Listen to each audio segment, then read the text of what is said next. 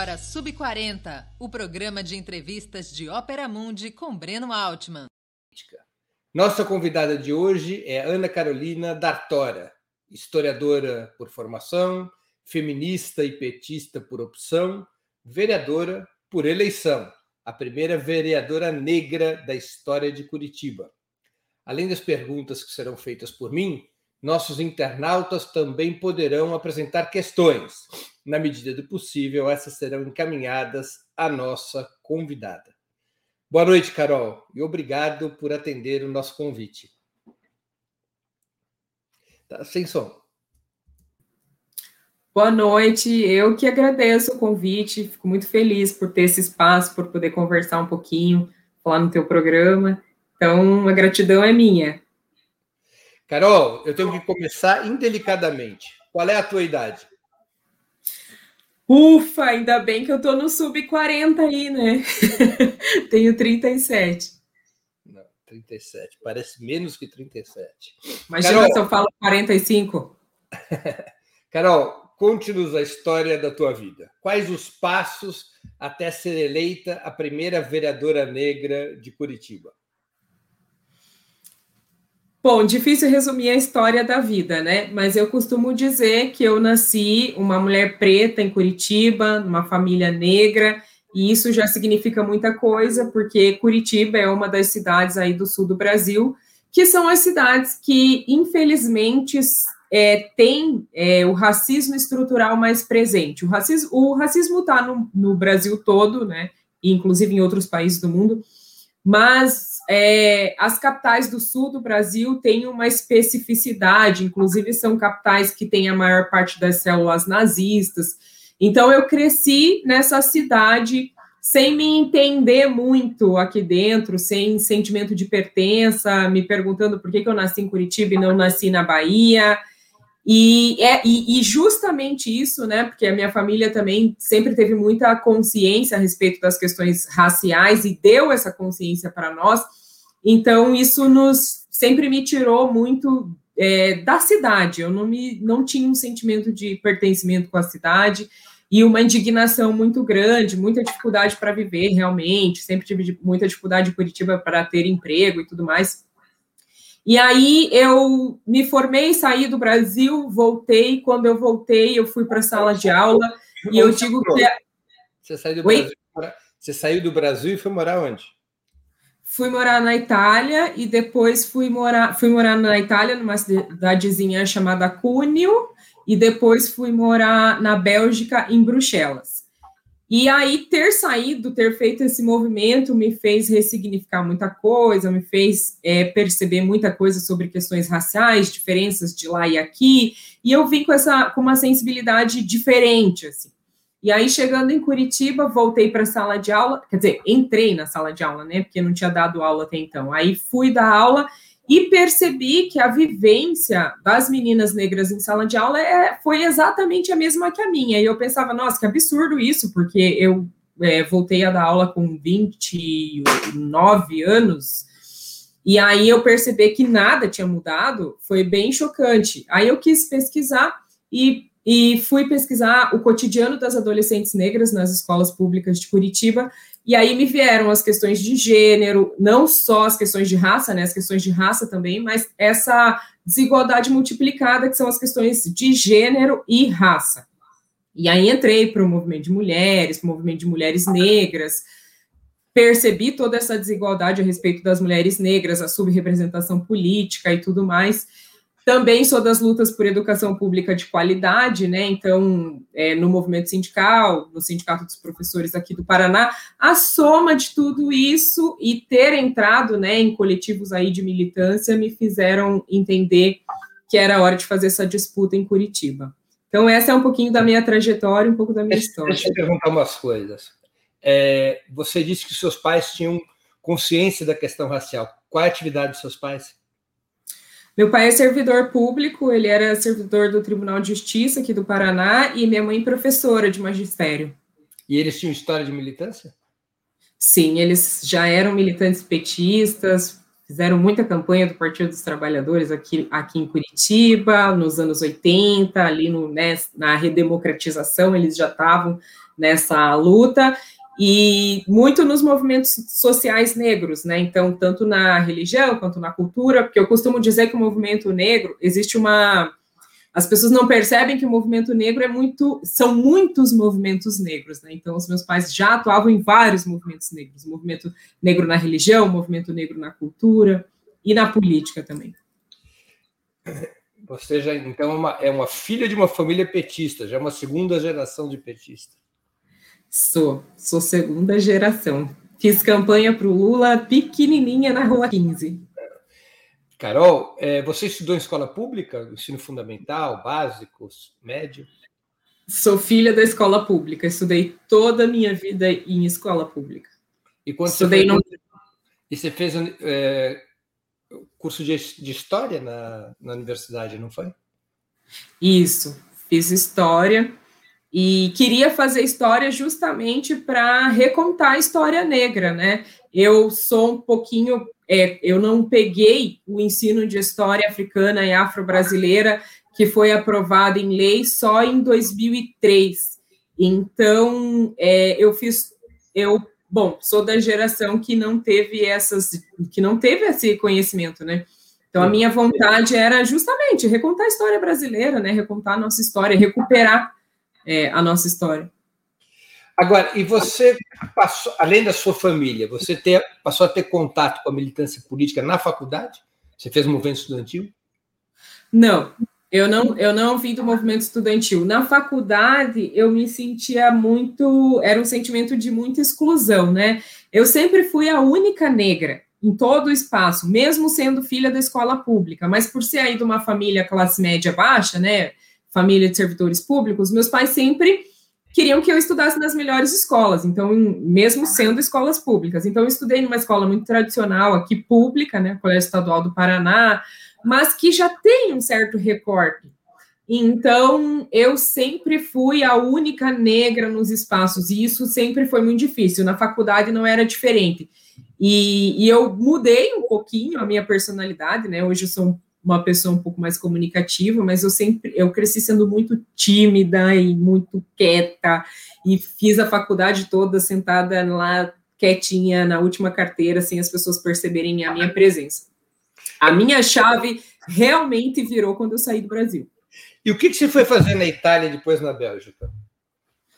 Eu sonhava, sempre sonhei em morar fora do Brasil e eu casei com um descendente de italiano e ele também sonhava em morar fora, então a gente já a gente casou e foi morar fora. Esse era nosso plano. Aí ele queria estudar também fora e, e fazer a cidadania dele, por isso a gente foi para a Itália. E a Itália não, não me adaptei, não era um país legal, e os meus pais tinham passado por Bruxelas e gostaram muito, e aí e a gente tinha amigos que já tinham morado lá, e aí eu, a gente foi para lá e eu me apaixonei, né? Aí estudei francês, até tentei fazer o meu mestrado lá, mas acabou que, que não deu certo. E, enfim, voltei porque a gente, questões familiares, ficar longe da família, e, e, foi por isso que eu voltei. Mas quando eu voltei foi um choque muito grande, assim. E aí que eu digo que foi a minha ruptura, porque no Brasil o racismo realmente é muito pesado. E essa invisibilidade, essa menina sempre né, ali quieta, e, e, enfim, tudo isso, eu achava que era um pouco de traço de personalidade, mas não era só, né? É a violência, é o silenciamento, é a invisibilidade. Eu não suportava Curitiba e eu não entendia por quê, e é a minha cidade. Eu brinco que eu sou uma, uma, uma, uma preta que fala leite quente. Eu sou curitibana, eu nasci aqui, infelizmente. ou felizmente. Leite quente e, da dor de dente. Leite quente da dor de dente, porta, torta. E eu não entendia o meu incômodo, mas eu tenho coisas muito de Curitiba em mim. E sempre um incômodo muito grande com a cidade. E quando eu saí, eu entendi que o que me incomodava, sabia já das questões raciais, mas a gente é, a vivência naturaliza muita coisa. Então, eu naturalizava muita coisa. Por exemplo, entrar numa loja e as pessoas não me atenderem, entrar numa loja e nunca e nunca mexer na bolsa dentro de uma loja porque era aquela compreensão de que as pessoas podiam imaginar que eu estivesse roubando alguma coisa. E fora do Brasil, o racismo existe também, mas ele não é tão violento. For, é, nos países da Europa, pelo menos os que eu estive, né, pelo menos em Bruxelas, não é porque você é preto que você é pobre, né? Porque a questão racial aqui está muito ligada com a questão econômica. Preto é pobre, né? Preto é pobre no Brasil. Lá não, lá você tem negro dono de joalheria, então não é nem não, não tem nenhum estranhamento uma pessoa preta dentro da Louis Vuitton.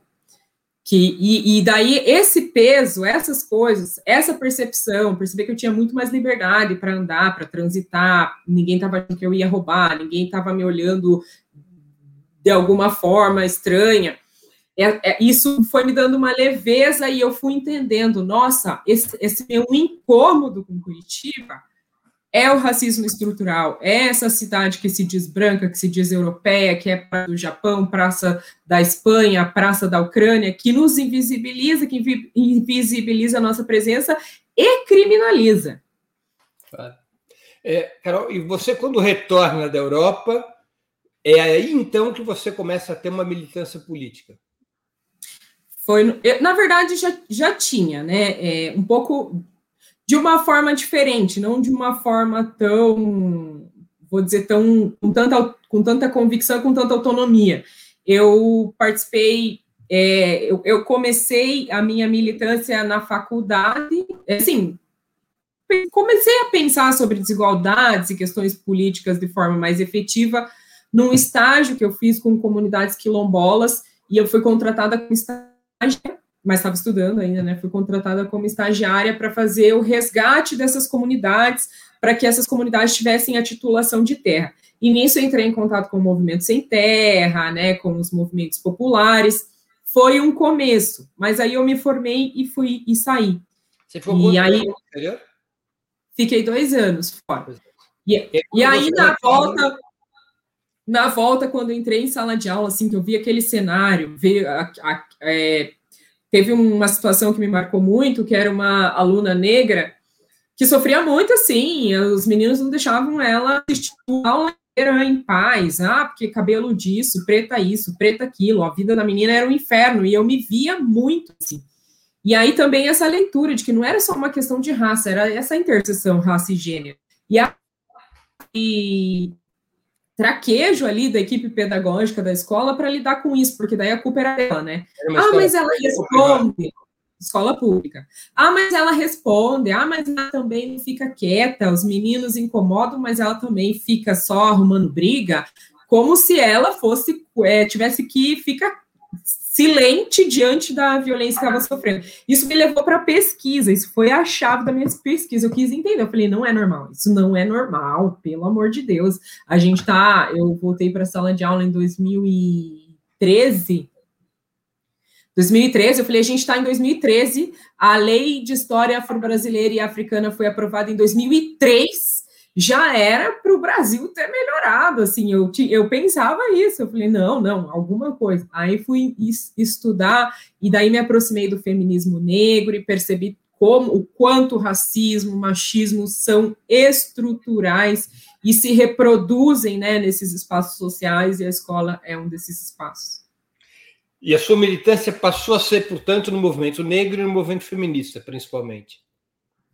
E no, assim, eu, eu, o coletivo de mulheres que eu passei a fazer parte era do sindicato dos professores. Ah. Então, eu, a minha militância sempre foi muito conjunta, né? Da então, escola, dos trabalhadores. Paraná, né? o sindicato dos professores é, muito ativo. Muito ativo, muito presente. Então, quando eu entrei no, coletivo, no coletivo. É, o nome do sindicato do Paraná, como chama? APP Sindicato. APP Sindicato. E aí, eu, esses coletivos, né, o coletivo de combate ao racismo, o coletivo de mulheres, que eu passei a atuar foi dentro do sindicato. Então, a minha luta também sempre, a minha luta, né, a minha militância, sempre veio muito junto com a luta da educação pública. E como é que foi o caminho até virar candidata a vereadora? Como é que, se, como é que isso foi uma opção sua, do coletivo no qual você militava? Desde 2000 e 15 de 2000, a Marcha das Mulheres Negras foi em 2015, né? A Marcha das Mulheres Negras em Brasília. Em 2014, 2014, a gente teve o lançamento do dossiê das mulheres negras, do dossiê das condições de vida das mulheres negras, a partir da visão da interseccionalidade, que é esse conceito cunhado pelas feministas negras. Então, esse dossiê, dossiê possibilitou que a gente conseguisse os dados, né, que o IBGE, o IPEA, tivesse os dados a respeito dessa desigualdade tremenda. Então, isso caiu como uma bomba no Brasil, esse dossiê. E aí, em 2015, a gente teve a marcha das mulheres negras em Brasília. Em 2015, eu estava justamente no meu mestrado falando das adolescentes negras na escola pública, e, e foi toda essa mistura, né? A marcha das mulheres negras, de, é, a gente falando que essa condição precisava mudar, que a gente precisava ocupar espaços políticos e de decisão, porque a gente não transforma, pelo menos eu não acredito que a gente possa ter transformações efetivas que não sejam através da política. Então, todo esse movimento que, que, que se é, foi se consolidando. E aí, em 2015, 2016, a gente começou aqui em Curitiba um movimento chamado Julho das Pretas, que é, tem a data do 25 de julho, que é o dia de Teresa de Benguela. Então, o mês todo de julho, a gente começou aqui um coletivo, um grupo de mulheres negras para denunciar as nossas condições de vida e, inclusive, pautar a sociedade de que a gente precisa ocupar espaço de, de decisão. Então, em 2016, 2017, 2018, 2019, e aí em 2020 eu pensei, não, é, é, a hora é agora, não adianta ficar fazendo, falando, né? Não adianta ficar falando, não adianta ficar. E teve uma coisa muito marcante também, que eu fui dar uma aula numa escola de verão de política para mulheres, e eu, e eu fui dar uma aula de história das mulheres na política brasileira. E daí tracei todo, todo tudo, todo o movimento feminista ali, né, na história brasileira e o movimento de mulheres negras. E uma aluna falou: Nossa, professor, e falando dessa subrepresentação, que não estamos na política. E uma aluna falou: Nossa, professor, e você já se candidatou? E aquilo foi uma chave também para mim. Assim. Aí fui para o meu coletivo, faço parte de uma corrente dentro do Partido dos Trabalhadores, e aí pautei a minha corrente. corrente Falei, olha. De qual corrente? Democracia Socialista. E a corrente abraçou e fizemos a disputa aqui em Curitiba. O que, que representa ser a primeira vereadora negra de Curitiba? Olha, eu venho compreendendo que essa representação é muito, muito maior do que eu imaginava. É, Curitiba nunca elegeu uma mulher negra para nada, né? Isso representa uma fissura aí nessa, nessas barreiras todas, representa um cisma, um, de repente acontece um, uma trinca no vidro, né? E uma mulher negra ultrapassa essa barreira. E, e para mim, assim, é, o significado era muito importante, porque precisava vencer essa pecha tão feia, né?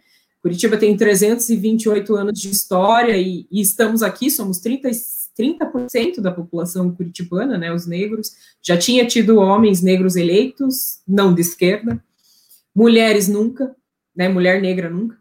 Então, eu, eu compreendia isso, mas é, hoje eu vejo. A população de Curitiba é negra? 30%. Negros e negras? 30%. 30%.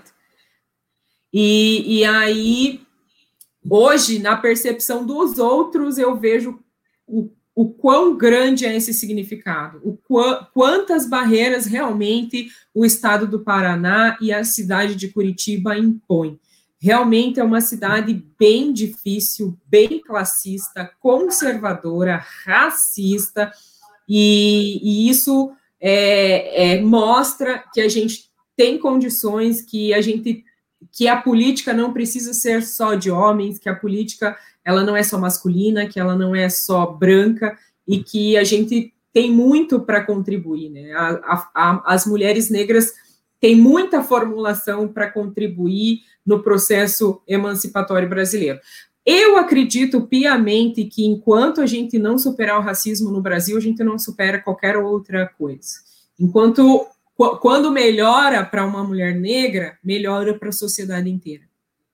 Mas você, então, você acha que é possível superar o racismo no Brasil sem superar a estrutura capitalista?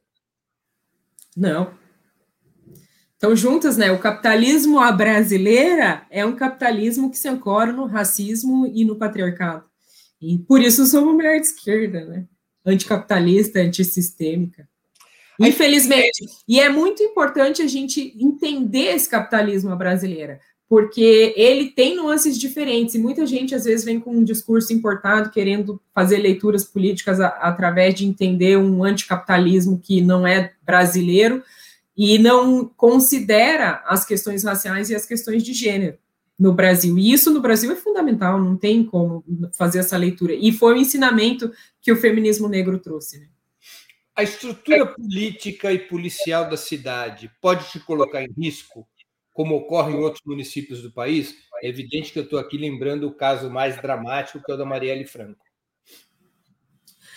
Olha, eu não, eu não quero acreditar. Eu respondo sempre essa pergunta, né? Você se sente ameaçada, você sente medo? É difícil, como pessoa, eu assumir para mim que eu estou ameaçada, né? É difícil eu assumir para minha vida, nossa, estou em ameaça, viver com esse pensamento, nossa, estou ameaçada, estou com medo, posso ser ameaçada. Então eu reluto um pouco para admitir que eu posso estar ameaçada. Mas olhando para a estrutura de Curitiba, e, e que é uma cidade que tem uma violência policial gigantesca, né? A gente tem uma história ridícula aqui, que a Maria Gadu estava andando aqui na praça, que dá duas quadras da minha casa, e sofreu violência policial, simplesmente por estar andando à noite ali na praça. Então, Curitiba tem uma violência policial acentuada, tem uma violência racial acentuada. A gente ainda teve aqui também um escândalo para o mundo, né? Uma notícia que foi um escândalo para o mundo, que foi é, jovens negros indo para o shopping e sendo proibidos, porque eram jovens de periferia, de andar no shopping. Essa é a cidade de Curitiba. Então, a partir dessa perspectiva, eu sei que também não posso ser ingênua, né? Agora, mas e Curitiba tem eh, estrutura miliciana? Não sei se a gente chega a ter milícias como no Rio de Janeiro, mas tem, né? Uhum. Não, a gente tem. Na, na, tua posse, você disse que seguiria resistindo. O que, que isso significa para você? Significa que eu vou continuar fazendo os enfrentamentos e as denúncias que tenho que fazer. Então, significa que eu não vou me calar diante, enfim, das ameaças. Já recebi ameaça de morte, recebo ataques racistas todos os dias nas minhas redes sociais, vou, vou para plenário em sessão e escuto o vereador falando que a pauta política que eu trago é uma pauta política menor, que a palavra feminicídio não deveria existir, que a Marielle Franco foi uma assassina de crianças, e não sei, né, como que uma pessoa pode ter uma ideia dessa. Mas, para mim, resistir é continuar fazendo esse enfrentamento, é, é continuar é, me colocando, como sempre me coloquei, né, me colocando diametral, diametralmente contra essas ideias e pautando aquilo que a gente acredita que tem potencial para transformar essa cidade. Cheguei na Câmara, foi muito engraçado, né? Porque, enfim, primeira mulher negra chegando ali, né?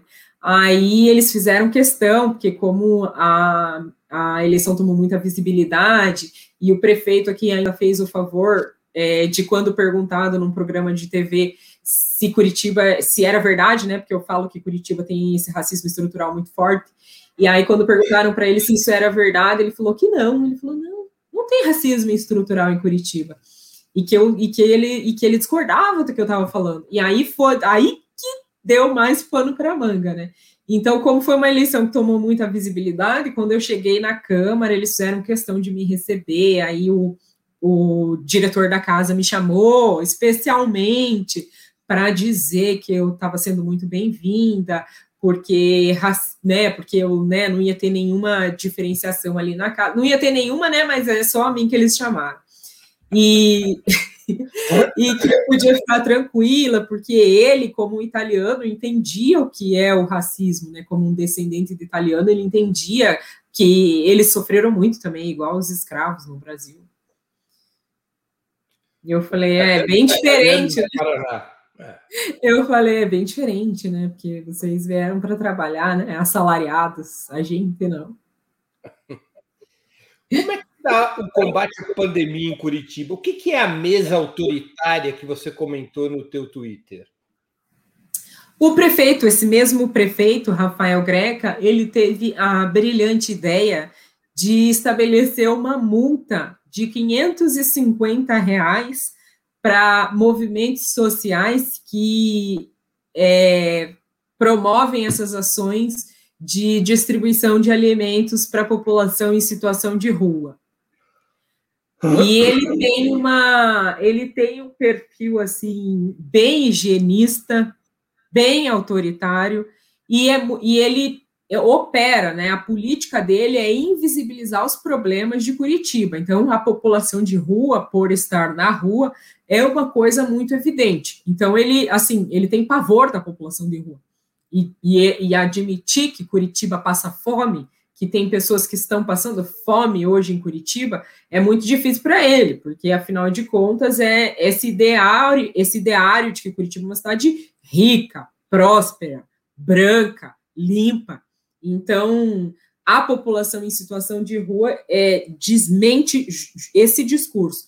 E aí, para é, ele, ele tem um, um, um, restaurante aqui que se chama é um restaurante social que a população de rua tem que se alimentar nesse espaço. Só que esse espaço não está dando conta de atender essa população. Então, muitos movimentos, o MST, o Movimento Nacional da População em Situação de Rua, tem outros movimentos, o Em Rua, e ações mesmo da sociedade civil, igrejas, que estão é, fazendo essa distribuição de alimentos. E aí, né, para ele limpar a cidade, ele teve essa ideia de multar essas, esses movimentos aí com vários argumentos, dizendo que isso alimenta, que essas pessoas, que, os, que, a, que a população em situação de rua pega o alimento e vende troca, troca por droga puro preconceito, né? Puro higienismo. Eu já participei de uma ação do MST dessas, né? Eu já fui pessoalmente entregar as marmitas.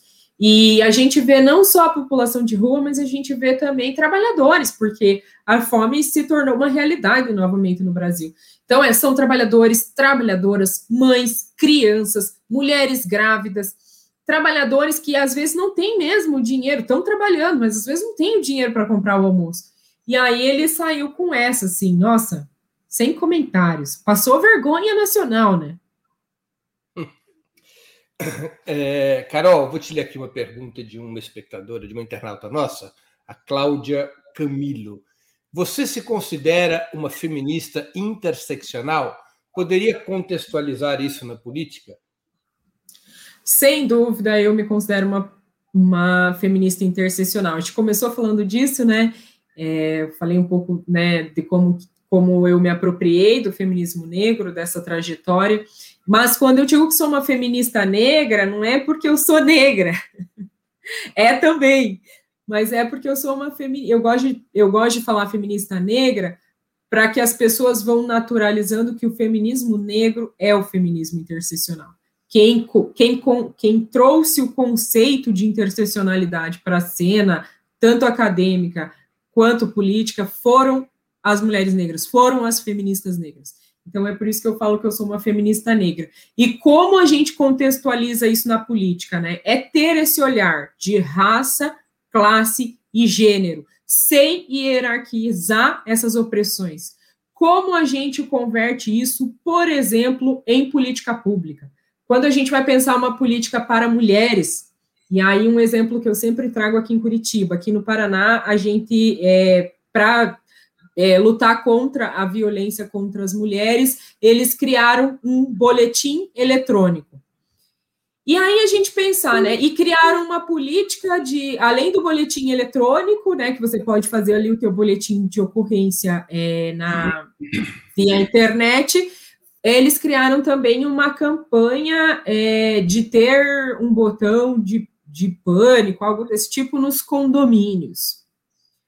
O feminismo interseccional me permite, por olhar todas, por olhar essas três chaves, raça, classe e gênero, me permite saber que uma mulher negra da periferia talvez não tenha acesso à internet. Então, que uma política de combate à violência para essa mulher não pode passar apenas por ela poder fazer um boletim de ocorrência via internet, porque talvez ela não possa. Talvez ela também não tenha, não tenha como acionar um botão de pânico do, num condomínio, porque ela não mora num condomínio, ela mora, né, às vezes num barraco de periferia, enfim. Então, o feminismo interseccional, ele consegue ir mais além e, e consegue fazer políticas mais articuladas para compreender essa diversidade e essas diferenças que a gente tem na população brasileira. Carol, quando você olha, olha para Kamala Harris, primeira mulher vice-presidente negra dos Estados Unidos, o que, que isso te diz?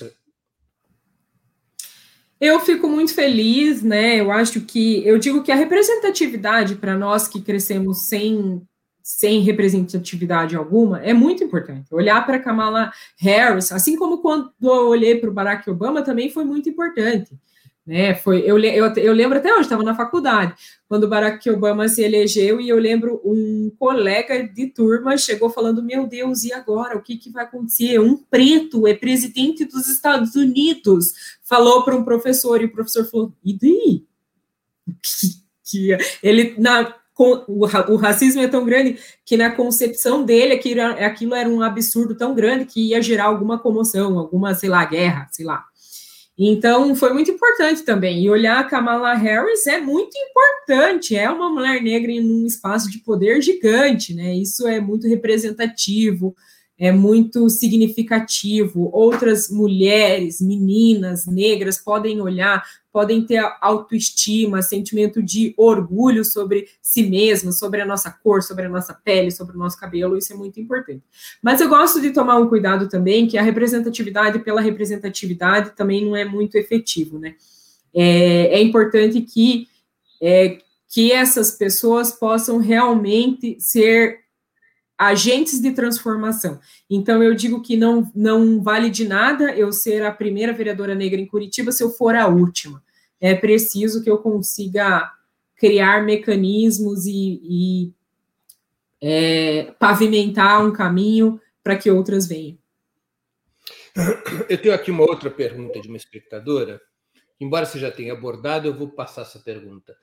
É, Carol, da Samira Mansur Elias. Carol, como é ser negra, militante, engajada em uma cidade tão classista racista como Curitiba? Você já foi vítima de algum ato de racismo que possa nos contar? Eu fui vítima de ato de racismo a minha vida inteira. E foi muito importante me tornar uma militante porque isso me blindou, né? Isso me me fez compreender e me colocou em movimento contra a violência que eu sempre sofri. Mas como eu comecei falando, eu sempre tive muita dificuldade de ter emprego, por exemplo, em Curitiba. Como eu falei, eu, eu venho de uma família que prezou muito pela minha educação, então eu tive uma formação ok, assim, boa, né? E mesmo tendo uma formação boa, as dificuldades para mim sempre foram muito grandes. E isso sempre foi um sofrimento muito grande. Fora isso, injúrias racistas, é, eu perdi a conta de quantas eu já sofri. E ter vindo para a militância me fez é, co é, compreender que, que o racismo não é um problema meu, né? Racismo não é problema meu. A violência que eu sofri também não é problema meu. Isso é um problema social, é um problema da sociedade. E é isso que me pôs em, em marcha, em movimento, para tentar transformar. No teu ambiente militante de esquerda, tem racismo? Claro que tem. O racismo, como a gente diz, né, repete esse mantra, o racismo é estrutural. Então, ele perpassa todas as instituições dentro dentro de qualquer espaço, ele existe. As, a, é, as pessoas. Nascer no Brasil, tem uma pesquisadora que diz isso, né? A Lia Weiner, gosto muito dela. Uhum. E ela, ela trata de branquitude. E ela fala: nascer no Brasil significa aprender a ser racista. É, esse é o nosso país. Você nasce num país onde você chega numa escola, digamos, o porteiro é negro, a servente é negra, e daí o, profe, o professor, a pedagoga, o diretor são brancos. Isso ensina, isso te manda uma mensagem. Isso te manda uma mensagem de que aquelas pessoas estão numa posição inferior. Então, nascer no Brasil é, é aprender a ser racista. A sociedade brasileira é racista, a maior parte das pessoas que. As pessoas que estão aqui são racistas. E a gente reproduz isso muitas vezes sem perceber. E no movimento de esquerda, nos partidos de esquerda, não é diferente. E é muito importante que as pessoas se conscientizem a respeito disso.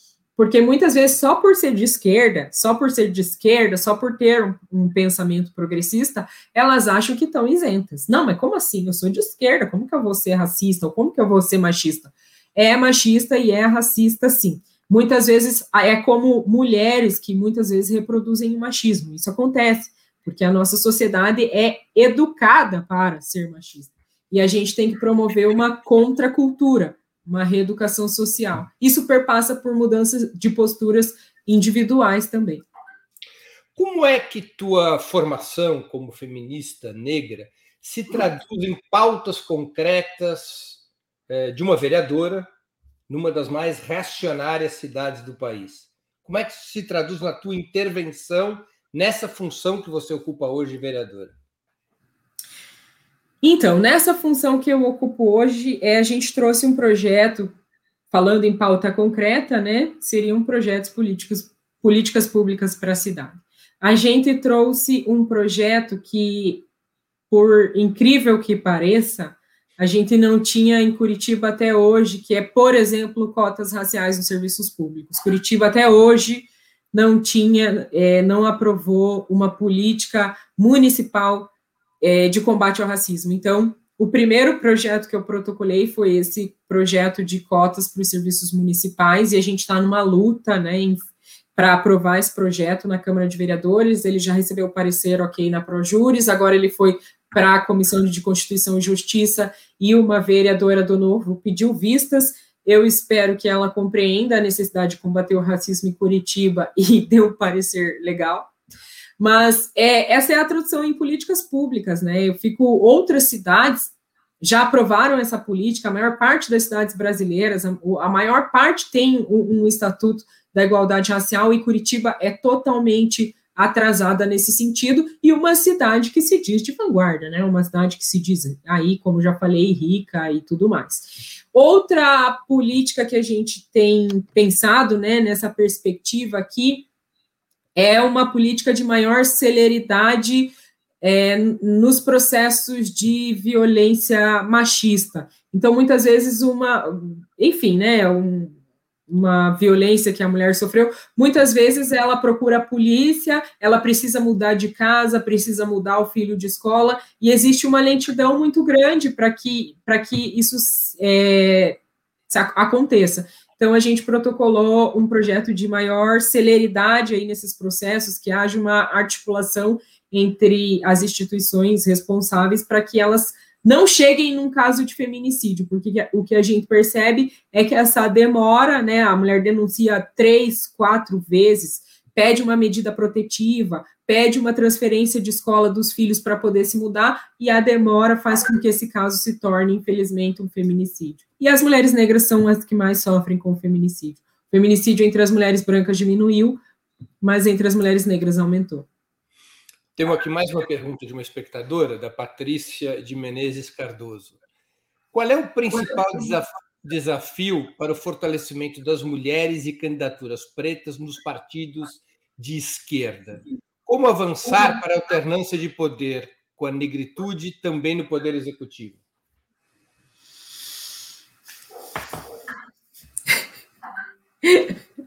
Pode respirar e responder combater o racismo, né? Como a gente falou, eu tenho uma uma colega que diz muito: você já viu alguém abrir mão de privilégio? É difícil, né? É muito difícil a gente querer abrir mão de privilégio. E aí a gente tem essa estrutura, né? E essa conformação social, como eu já falei, de que a política é masculina, de que a política é branca, então, homens brancos acima de 40 anos são mais vistos como possíveis lideranças, são mais aportados financeiramente, mais apoiados e tudo mais. É um olhar que a gente tem que desconstruir, inclusive dentro dos nossos partidos. Então, é fazendo o enfrentamento mesmo. Aqui em Curitiba, é, é, os enfrentamentos foram gigantescos, né? Eles não tentaram assim, ai, você não vai se candidatar. Claro, me candidatei, mas tiveram coisas muito importantes, né? A nossa própria organização, a organização das mulheres negras, a organização das mulheres, é que, como eu disse, pavimentou possibilidades. Então, por exemplo, a Benedita da Silva ter aprovado proporcionalidade no fundo partidário, foi fundamental para que a gente tivesse verba para fazer campanha. É, uma política de é, aporte para as candidaturas femininas, pautada também pelas mulheres do partido, foi fundamental também. Então, a gente não basta só fazer a denúncia, né, ficar falando, a gente tem que criar mecanismos de transformação. E eu acredito que esses mecanismos têm sido, foram fundamentais e que a gente possa implementar outros para continuar avançando. Carol, no caso de um novo governo nacional de esquerda, qual é a tua expectativa programática? O que, que você gostaria de ver contemplado na vida das mulheres, jovens e negros? Ai, se a gente tiver de novo um partido de esquerda no poder, eu, eu espero que a gente possa retomar um, um programa né, emancipatório, um programa popular, participativo para o nosso país, mas com um pouco mais de estratégia, e acredito que hoje a gente tem peças fundamentais, né? As, essa, essas eleições de 2020, com mulheres negras eleitas é, em vários estados, mulheres trans, as primeiras em várias cidades. Acho que isso vai dar um corpo aí, né? O partido, ele. Os partidos de esquerda também se oxigenaram, de certa forma, né? A gente tem uma, uma, uma gama de liderança nova em vários desses partidos. Então, se, se um partido de esquerda volta para o poder, eu espero que a gente possa criar um programa aí de fato emancipatório, é, trazer, implementar, retomar muito do que a gente já teve, né? E, e avançar. E acredito que isso vai ser muito importante para o pós-pandemia, porque a pandemia aprofundou muito as desigualdades que a gente já tem, né? já tinha. Então, é, é uma esperança, né? A gente tá, eu já estou empolgadona, né? Eu já quero fazer campanha para Lula. Agora, você pensa em medidas concretas que você acha que deviam estar no programa, que digam respeito às questões fundamentais das mulheres uh, e dos negros? Olha, eu sou petista, né? Então eu já acho que o Partido dos Trabalhadores tinha um programa, teve um programa, os governos petistas, muito importante, né? Se eu estou aqui hoje, foi por, por, por programas por uma compreensão como a necessidade do combate ao racismo estrutural, então a aprovação de leis como a que eu já citei, a 10.639, cotas nas universidades públicas, isso foi muito importante. Programa de renda, né? Quando a gente fala em economia feminista, por exemplo, as pessoas não percebem a dimensão da economia feminista num programa como o Bolsa Família, mas era um programa fundamental para as mulheres. A maior parte das mulheres no Brasil, é, a maior parte das mulheres negras no Brasil são as mulheres pobres, a maior parte estão em famílias pobres, que são arrimo de família, que têm uma dificuldade com a renda. Então, um programa como Bolsa Família a, beneficia diretamente essas mulheres. Porque e tem um potencial. Bolsa Família são as mulheres que recebem a renda mínima. Então é a dimensão da economia feminista, né? Então foi, era um programa que está né, tá sofrendo desmontado, mas que já tinha isso. Então acredito que o Partido dos Trabalhadores só ficou aí 13 anos, mas se tivesse tido mais tempo, a gente poderia ter avançado muito mais e melhorado, né, algumas coisas. Efetivamente. Não, por favor, complete efetivamente o que a gente tem que pensar, eu acho que a gente tem que é, que, que digamos que fosse, né, fosse o Partido dos Trabalhadores, mas que seja um partido de esquerda, que a gente tem que pensar efetivamente é pensar as novas mídias, as redes sociais, pensar o poder disso, conseguir é, trabalhar de uma forma mais inteligente com isso, porque a gente sabe que as redes sociais é, são fundamentais hoje e, e, manipularam eleições de vários países, né? Então, acho que a gente tem que ter um olhar mais inteligente sobre isso, sobre as mídias e as mídias, é, as mídias não tradicionais, né? Eu tenho uma pergunta aqui agora do Samuel Jorge Moisés. Carol, por que, que pautas barra lutas identitárias são vistas com desconfiança por setores de esquerda, da esquerda? Dizem que fragmentam uma pauta que deveria ser unificada. Qual a, qual a sua resposta? Existe, existe um, um olhar da esquerda que a única chave de mobilização deve ser o trabalho. Então, é, esses, é, que, ou a chave de classe, né, a, a, categoria de classe, ou a chave de trabalho, que são visões, é, não, eu não vou nem chamar de visões marxistas, assim, né, mas existe esse preconceito que falar de raça, falar de gênero, é, são coisas identitárias, são coisas menores, não tem poder de fato de, de, de criar emancipação e que a gente tem que se mobilizar a partir da classe. Eu acredito que isso venha é, de uma falta de compreensão. Quando a gente fala é, da realidade brasileira, do capitalismo brasileiro, é, e, e, e, que a gente tem que fazer as leituras a partir da nossa realidade, gente não tem como negar né, esse capitalismo que é ancorado em raça e gênero. Então, e existe também uma, um, um, uma distorção aí no que se refere à pauta identitária, porque se a gente pensar de fato o que é identidade, o que, o que é identidade, toda toda pauta seria identitária. Se você pensar em identidade de classe trabalhadora, isso é uma identidade. Se você pensar na classe dos professores, se você pensar na classe é, dos bancários, todas essas pautas são identitárias. Então, eu acredito que é uma falta de compreensão, uma distorção e uma, e uma intransigência em perceber que olhar sem hierarquizar classe, raça e gênero, na verdade, é uma expansão da compreensão. É, Carol, você, por formação, é historiadora sabe muito sobre o que aconteceu nesse país todas as vezes que governos populares tentaram reformar a ordem. Vivemos o golpe contra Dilma, a prisão de Lula, Bolsonaro. Você acha que as elites aceitarão pacífica e democraticamente uma nova administração de esquerda, eventualmente liderada por Lula? Aceitarão? Acho que a gente entra naquela discussão, né? Alguém abre mão de privilégio? Aceitarão?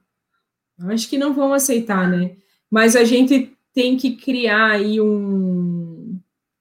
Eu acredito que existe uma nova consciência social se mostrando e se ampliando e se consolidando.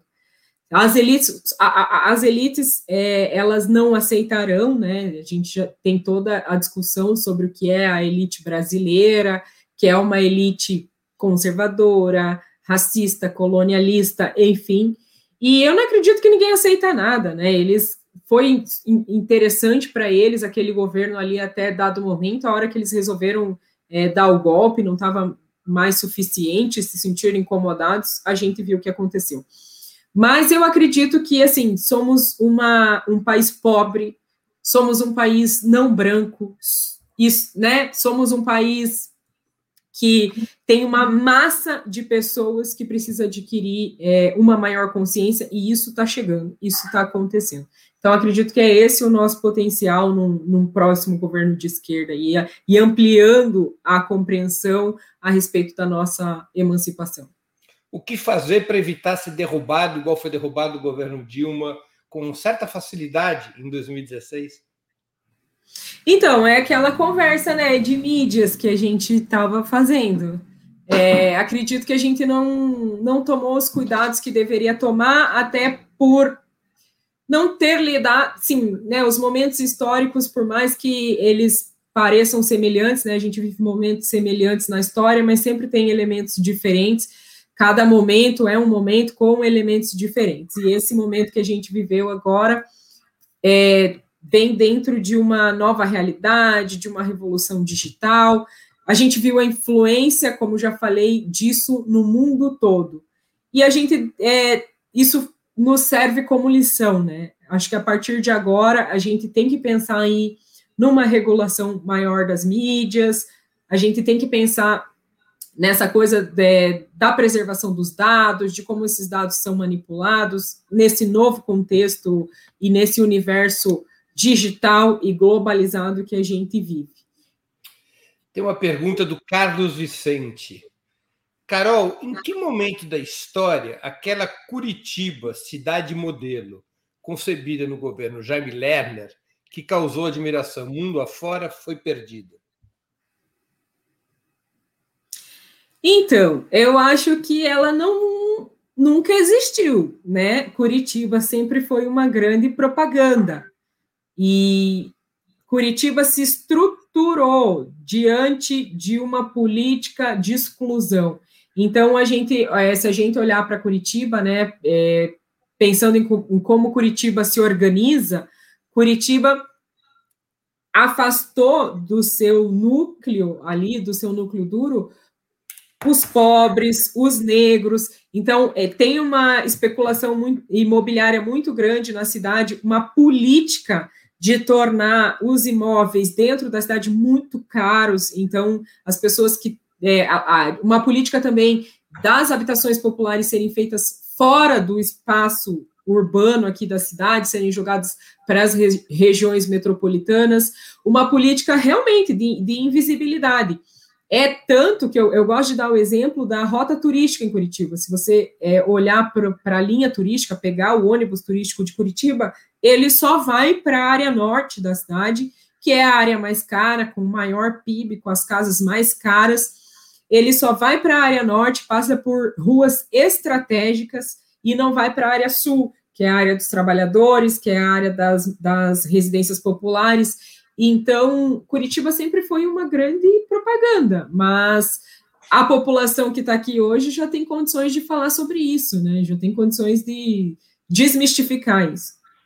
Tem uma outra pergunta do Antônio Terra Feita, por que os negros de direita não aceitam representatividade das pessoas que atacam o racismo e o machismo?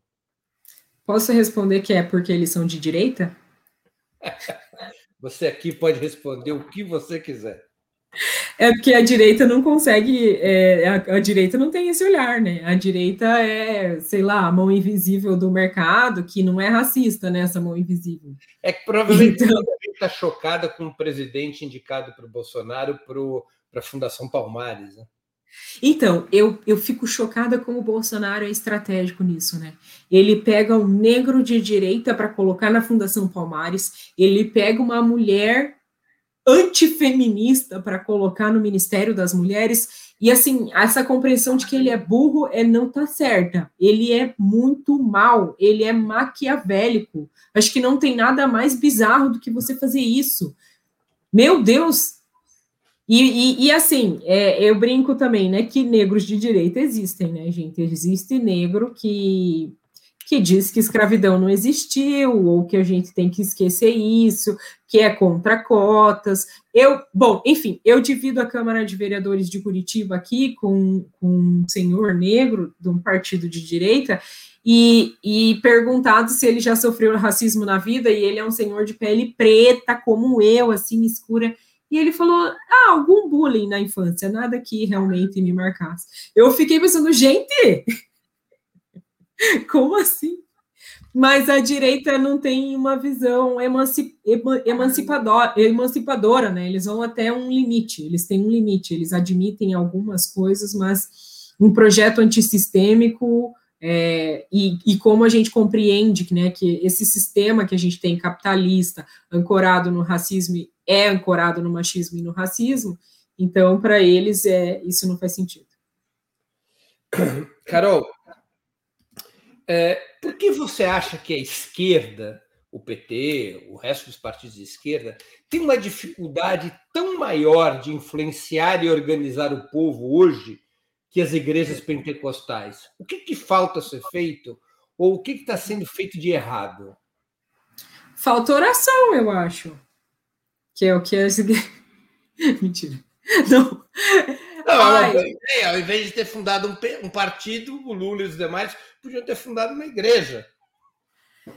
Infelizmente, assim, se a gente for fazer uma análise profunda, né, a gente vai fazer uma análise de mentalidades.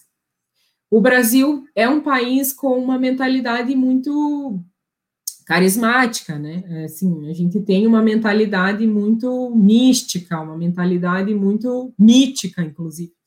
Então, é um país propício para isso, né? É um caldeirão aí para as religiões. E também é, existe, assim, essa coisa das mentalidades de que você precisa de alguém para se responsabilizar por você, que você não precisa assumir responsabilidade, é, autonomia é uma coisa que, para esses sujeitos e para algumas mentalidades, representa, é, dá muito medo, né? Dá muito medo você ter autonomia, você ter que decidir por si mesmo, você ter que fazer as suas próprias escolhas, você ter que ter uma compreensão de o que, que realmente tem potencial de transformar a sua vida.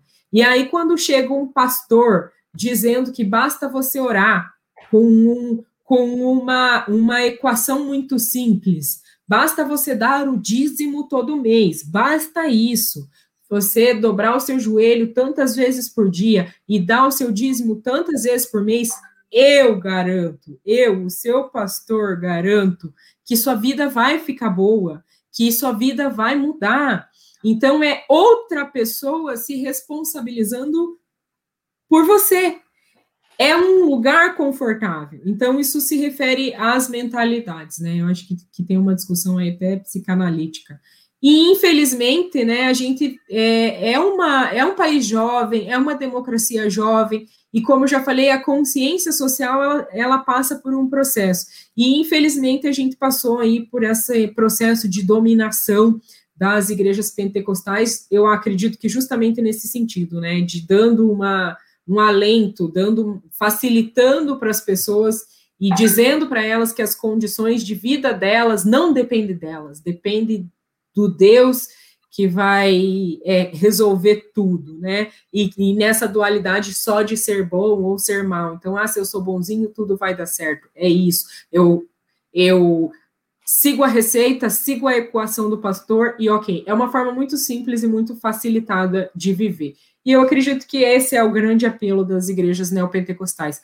Para você assumir um, uma pauta de esquerda, para você é, para você é, se colocar no mundo, né, num posicionamento de esquerda, a gama de informações é muito maior, né? Você tem que assumir muita coisa, você tem que passar por processos difíceis, por exemplo, compreender o seu lugar social. É, tem muitos negros passam por isso, é, tem muita dificuldade, inclusive acredito que é uma coisa que também passa pela, pela pergunta anterior, né, dos negros de direita, muito, muitos deles não querem assumir esse lugar social, esse lugar de exclusão, esse lugar de subjugação, esse lugar que assumir isso para você mesmo passa por uma dor, passa por um processo de dor.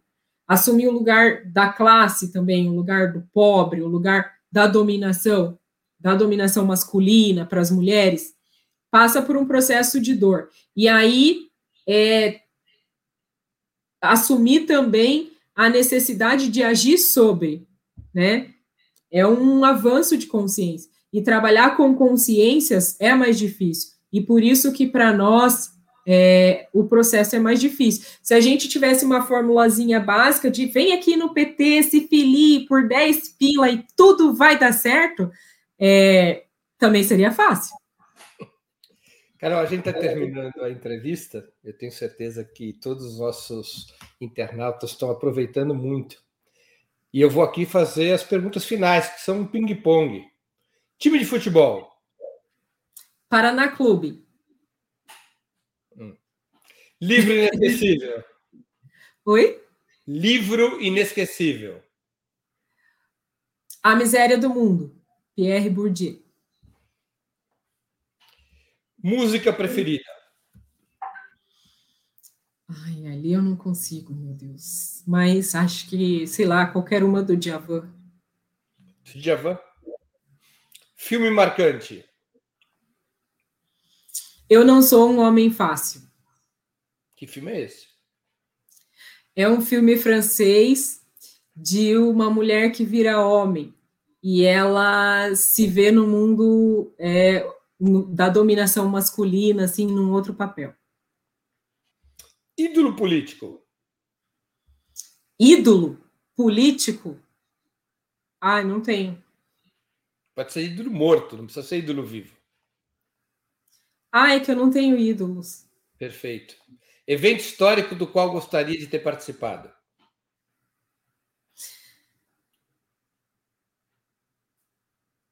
Ai, meu Deus, evento histórico. A Selma, o evento em Selma, junto com Martin Luther King e Malcolm X.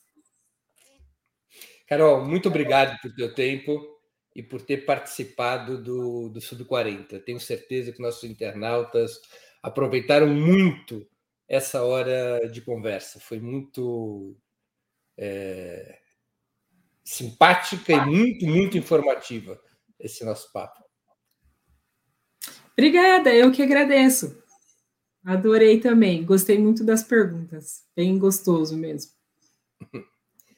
Chega ao final mais uma edição do programa Sub 40. Hoje, nossa convidada foi Carol D'Artora, vereadora petista em Curitiba. Queria agradecer a audiência, especialmente a todos que enviaram perguntas, pedindo desculpas por aquelas que não puderam ser lidas.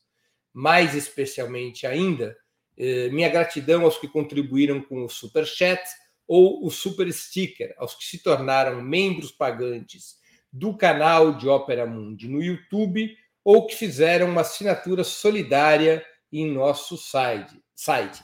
Lembre-se sempre que a imprensa independente precisa do teu apoio para se sustentar e se desenvolver. A próxima edição do Sub 40 será no dia 15 de abril, quinta-feira, às 20 horas. O convidado será o autor de Torto Arado, Itamar Vieira Júnior, Prêmio Jabuti de Literatura. Até lá e um grande abraço. Para assistir novamente esse programa, se inscreva no canal do Ópera Mundi no YouTube. Curta e compartilhe nossos vídeos. Deixe seus comentários. O jornalismo de Ópera Mundi é mantido com o seu apoio. Faça uma assinatura solidária em www.operamundi.com.br. Com um pequeno valor mensal, você nos ajuda no desenvolvimento de um jornalismo independente e de qualidade. Obrigado pela audiência e até a próxima.